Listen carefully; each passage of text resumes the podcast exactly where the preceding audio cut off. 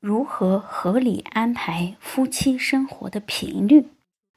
说是安排，其实却并不该是定时定点的爱爱，要以夫妻想要不累为标准。实际上，这就是最完美的安排。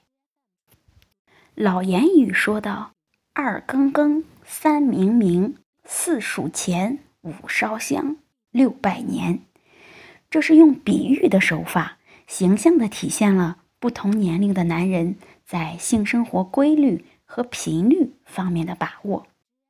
二十岁时血气方刚，每更也就是两小时就可以有一次性生活；三十岁的男性呢，身强力壮，每晚都可以过性生活；四十岁就要像数钱那样一五一十，隔五天。过一次性生活，五十岁时知天命，就要像烧香拜佛那样，逢初一十五，也就是半个月的频率。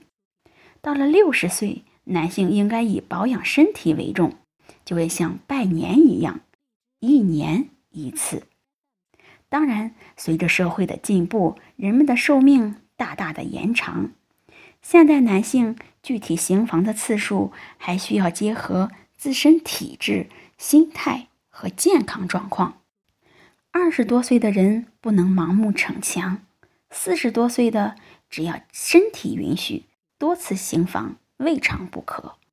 五六十岁的男性如果仍然健壮，也不必盲目遵循这条规律，只需要适当的节制即可。当然，性欲的强弱每个人都不同。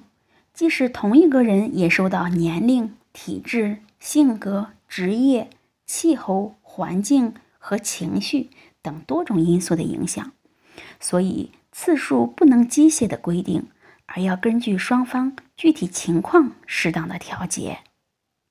那么，性生活是否适度，可用性交次日的感觉作为判断标准。